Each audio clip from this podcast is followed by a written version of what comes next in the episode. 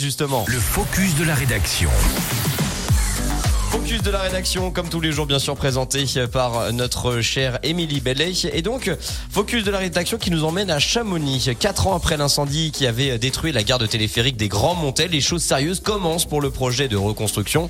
Une concentration publique est d'ailleurs en cours et les contours du futur site ont été dévoilés lors d'une grande réunion publique la semaine dernière, Émilie. Tous les acteurs impliqués dans la reconstruction de la remontée mécanique mythique étaient présents à Argentière, le maire de Chamonix, le PDG de la compagnie du Mont Blanc, mais aussi des représentants du cabinet d'architectes de Renzo Piano et différents experts du dossier.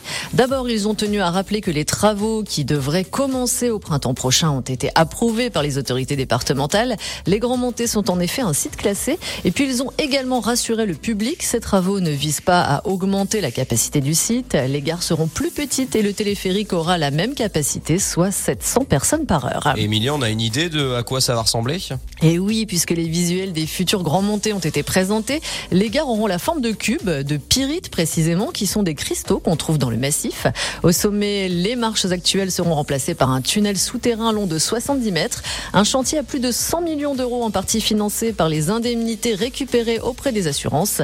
Le téléphérique devrait être mis en service si tout va bien à l'hiver 2025. En attendant, vous pouvez donner votre avis sur le projet grâce à la consultation publique qui se terminera le 2 décembre. Merci beaucoup, Émilie Bellet, le focus de la rédaction, toujours plus local et qui parle donc eh bien de ce renouveau tel un phénix, le euh, téléphérique des Grands Montets qui revit de ses cendres. Il est 7h17 sur Radio Mont Blanc.